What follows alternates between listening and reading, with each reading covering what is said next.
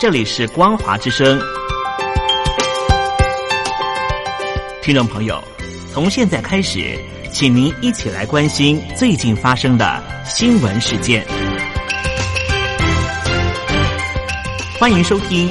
光华随声听。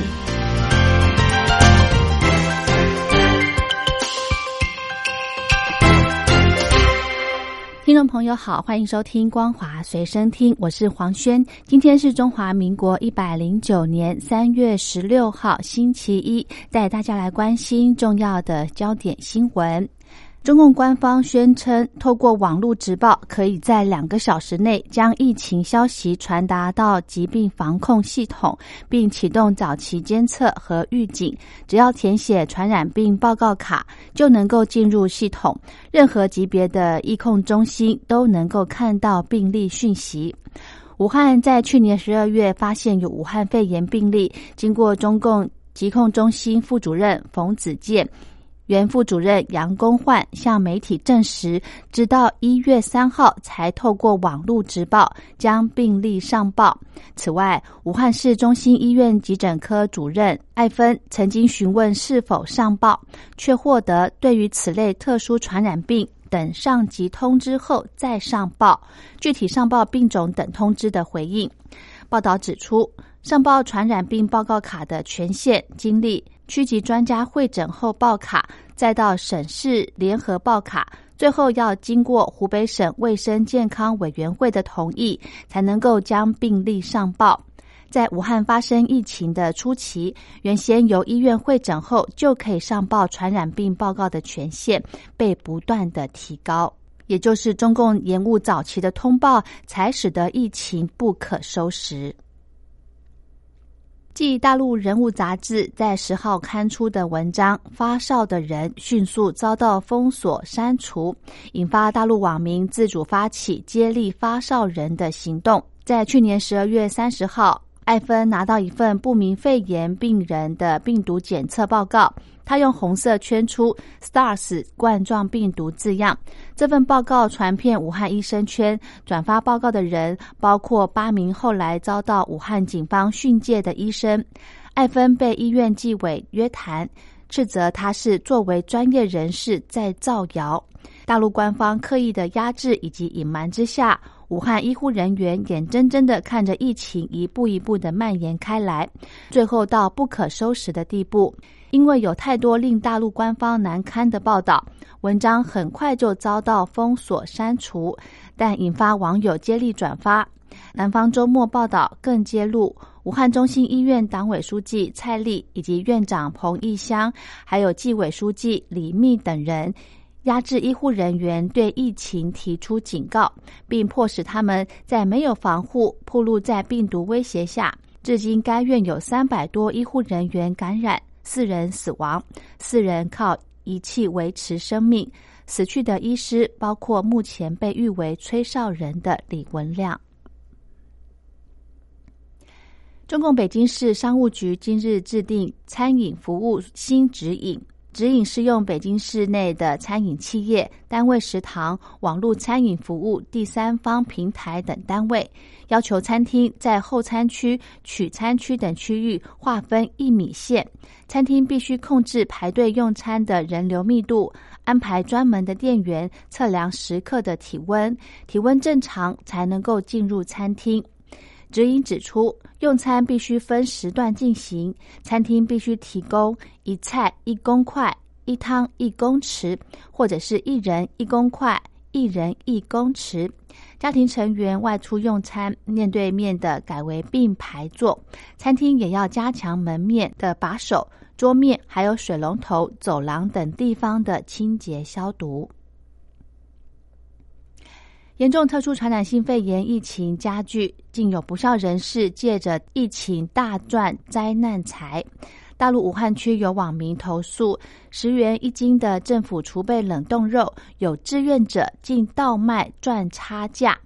相关事件引发了武汉官方的高度重视，市场监管部门也已经开始立案调查。报道指出，涉事的小区居民包某并非志愿者。为了牟利自建团购群，号称可以为居民购买平价肉以及蔬菜，拉小区业主将近三百人入群，实际参与团购一百六十多人。为了方便服务居民团购，社区网格员发给包某志愿者服装，而包某已经多次在五商、中百采购肉、蛋、蔬菜等生活物资，加价贩售给小区业主。对此，大陆的市场监管部门已经对其立案调查，除了责令包某立即无条件的退还差价给所有参与团购的业主，并将严肃的追究责任。中国大陆武汉十四所方舱医院结束任务之后，一首方舱医院真神奇的快乐儿歌却引发话题。评论者认为娇柔造作、突兀，歌颂灾难。原唱的小男孩一脸浓妆也受到议论。这首歌的歌词是这样的：方舱医院真神奇，治病救人教武技，医生护士才艺多，各领病人来一曲。你教一段黑走马，他跳一支快乐笛，跟我打套八段锦，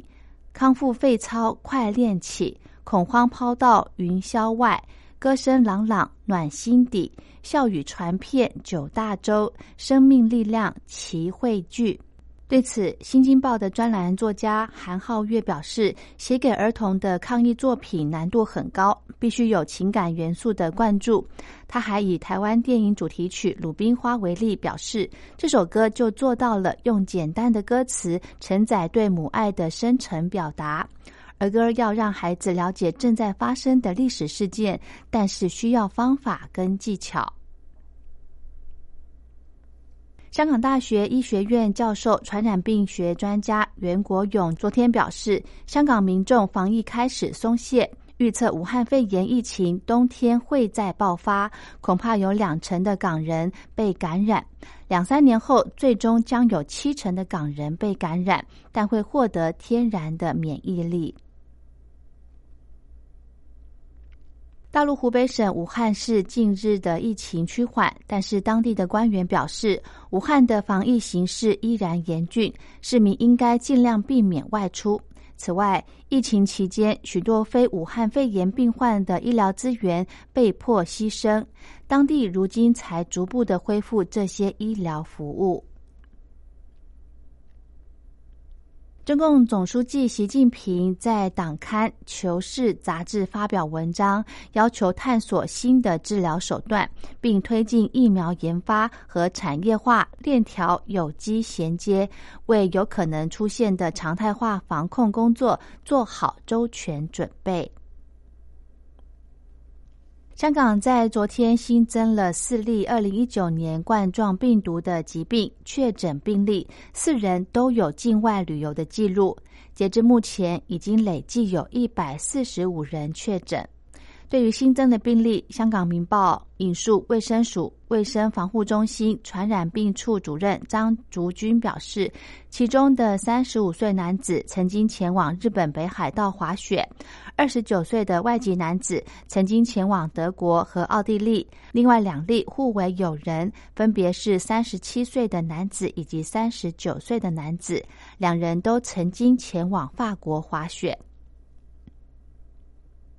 联准会为了帮助美国经济对抗新冠病毒疫情的冲击，在昨天一口气将联邦基金利率目标区间调降足足一个百分点到接近于零，并将至少增加债券持有规模七千亿美元。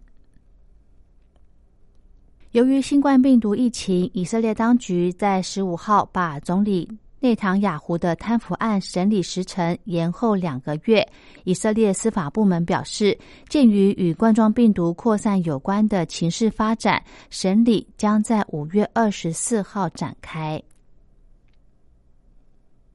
美国总统川普考虑取消对中国大陆等国家加征的关税，好让遭到新冠肺炎疫情冲击的美国经济获得喘息。不过，有些人不赞同，担心大陆会因此占便宜，夹着商品廉价的优势扩大市占率。感谢您的收听，我们下次再会。